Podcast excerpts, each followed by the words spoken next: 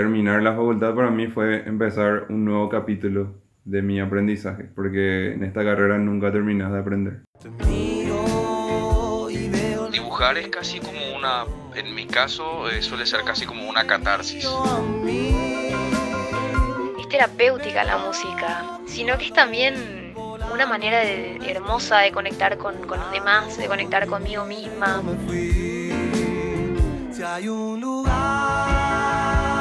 Me da la oportunidad de vivir otras vidas, la actuación.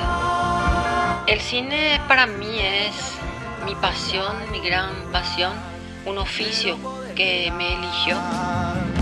En este capítulo de Caminantes entrevistamos a Matías Ortiz. Él es diseñador gráfico y nos cuenta sobre su experiencia en el mundo de las artes visuales. También nos habla sobre su emprendimiento personal que creó con el fin de poder subir de nivel el marketing de las diferentes marcas con las que trabaja. Lo dejamos a él para que nos cuente un poquitito más sobre sus proyectos. Un buen escritor es siempre, indefectiblemente, un gran lector. Ahí empieza todo, es ahí donde empieza el, el viaje. Investigar y no cerrarse, investigar todo, abrir la mente. Todo conocimiento de internet puede ser bueno.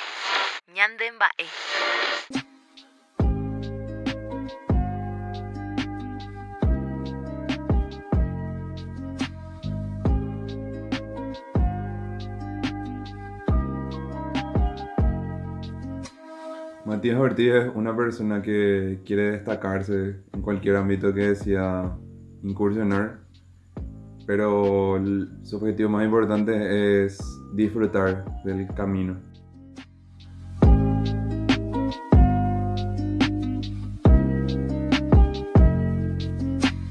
Para mí el diseño gráfico es el diseño de comunicación visual, en el que la principal tarea es poder transmitir todo el universo que, de una marca por medio de gráficas. LBA nació paulatinamente a la par que yo me independizaba laboralmente. Encontré un socio que conseguía clientes y yo daba la parte práctica del trabajo. Después, cuando fuimos creciendo, le pedí apoyo a, a mi novia y a una amiga que, que era de la facultad y juntos empezamos a trabajar con, con este mi socio. Pero llegó un punto en el que nos separamos de nuestro socio, entonces nosotros decidimos crear una marca, buscamos ideas de nombres, colores corporativos y demás, y el que más nos convenció fue LBA, que es un anglicismo de level up, que significa subir de nivel. Y eso nosotros castellanizamos dejando en LBA. La idea de LBA es subir de nivel el marketing de nuestros clientes.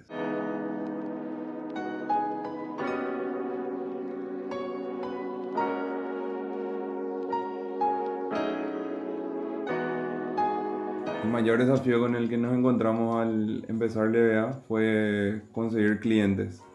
Ninguno de nosotros teníamos experiencia en ello y fue un poco de salir de nuestra zona de confort, hablar con personas totalmente desconocidas para nosotros y contactar con gente que eran conocidos nuestros para conseguir nuestros primeros clientes. Y las lecciones que nos dejó fue que para empezar un- una empresa o un emprendimiento siempre es importante planificar todas las acciones que querés llevar a cabo para tener un mejor panorama y no perderte por el camino.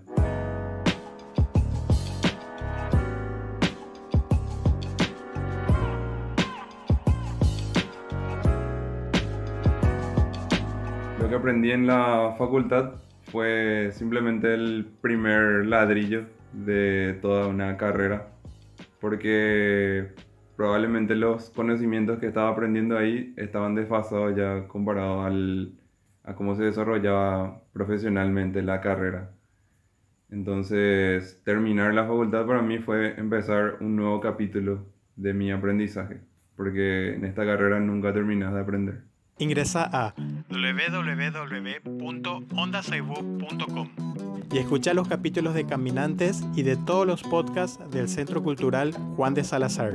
Actualmente estoy aprendiendo de profesionales del exterior, a quienes les sigo por, por las redes sociales, por YouTube, y siempre comparten contenidos relacionados al marketing que me ayudan a ofrecer un mejor servicio para mis clientes. También lo que las plataformas online tienen muchos cursos de diseño, edición de video, marketing, lo que te imagines y te van a ayudar sí o sí en tu carrera profesional.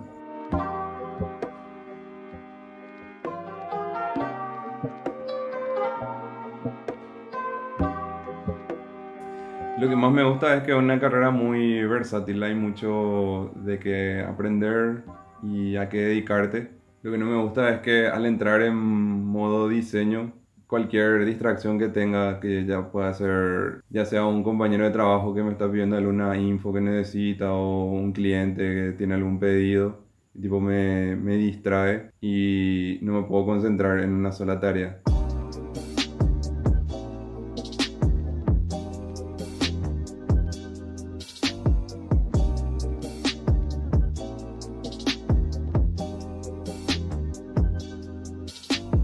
La anécdota que tengo de cuando era principiante y que nunca me voy a olvidar fue cuando empezaba, yo hacía eh, diseño de salutaciones por ya sea Día del Padre, Día de los Héroes, Navidad, Año Nuevo. Y los communities de la agencia donde trabajaba como que dejaban a última hora ese, esa tarea y me avisaban, me pedían el, el diseño pero no tenían, no me daban alguna idea. Entonces yo tenía que rebuscarme y cuando sos principiante es mucho más lento esa etapa de buscar información o buscar una idea para tus diseños. Entonces eso me enseñó que como profesional uno siempre tiene que estar, tener en cuenta esas fechas especiales, porque sí o sí siempre es importante recordar.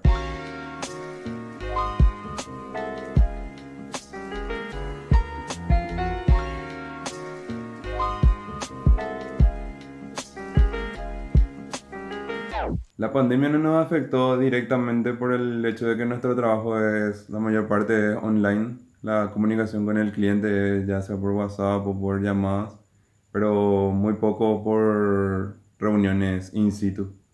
Pero sí nos afectó económicamente por el hecho de que nuestros clientes, por más de que les gustaba el- lo que le estábamos ofreciendo, tenían otros gastos más urgentes como pagar el salario de sus empleados, pagar sus servicios básicos.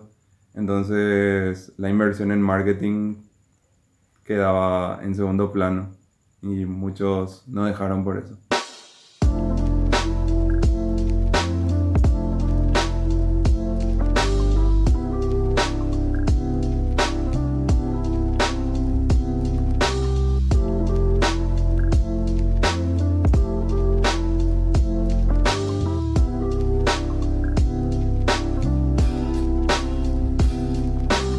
Actualmente tengo una clienta que me está ayudando mucho en el, en el ámbito em- empresarial, vamos a decirle, porque yo no tengo ningún familiar ni, ni persona de mi entorno que, que tenga también así un emprendimiento o una empresa.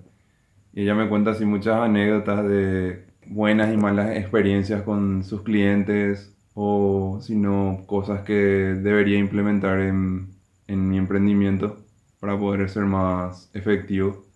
Y actualmente de esa forma ella me está inspirando mucho.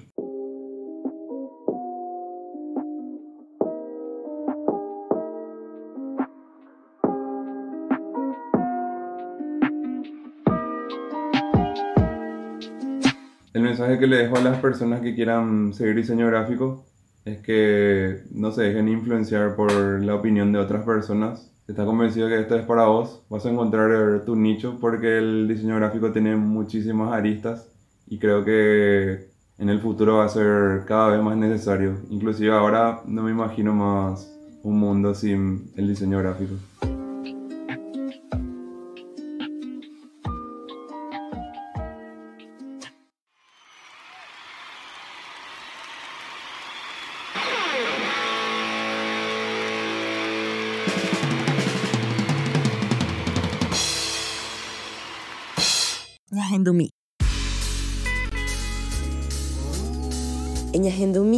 Traigo un tema de Caraiguazú, una banda de reggae nacional que escriben canciones en guaraní. Hoy escuchamos Amgazú.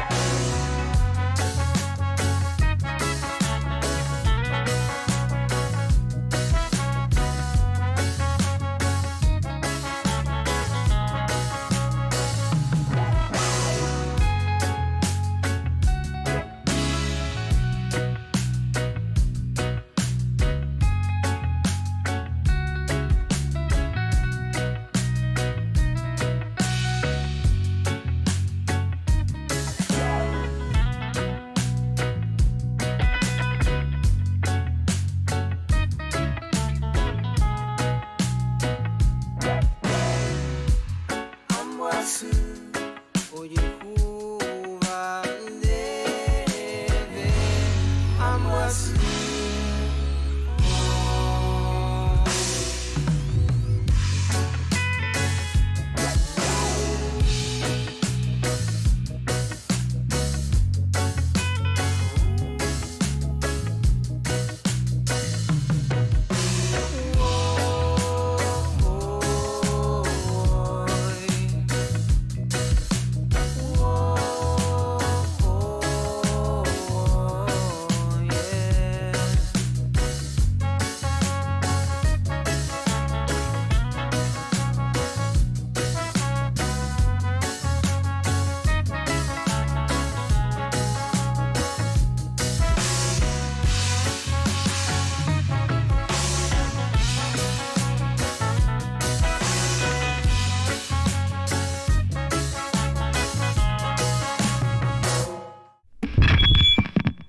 Oikotava.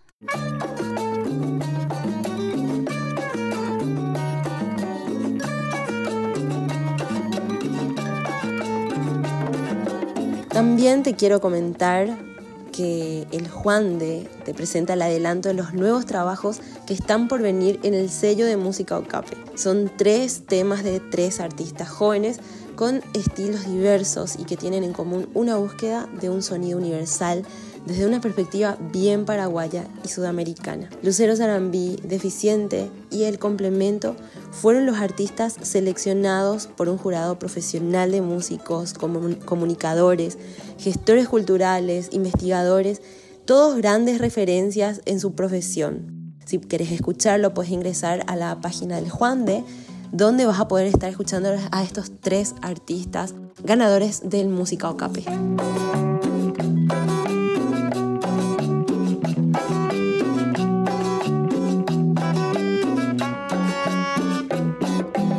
Para cerrar el último programa del año, sabemos también que este año no fue nada normal, no fue un año normal como todos, pero también aprendimos y crecimos un montón y a pesar de todo esto salimos adelante. Y es por eso también que quiero agradecer de todo corazón a todas esas personas que nos acompañaron eh, escuchando nuestros podcasts, que lo hacemos de verdad con mucho amor y dedicación también le agradezco a Juan, que es la persona con la que yo trabajo, quien también se prendió al proyecto desde el minuto cero y ayuda un montón en producción y edición de los podcasts. Y bueno, me despido de ustedes y nos sentimos, nos oímos y nos escuchamos. Hasta la próxima. Chau, chau.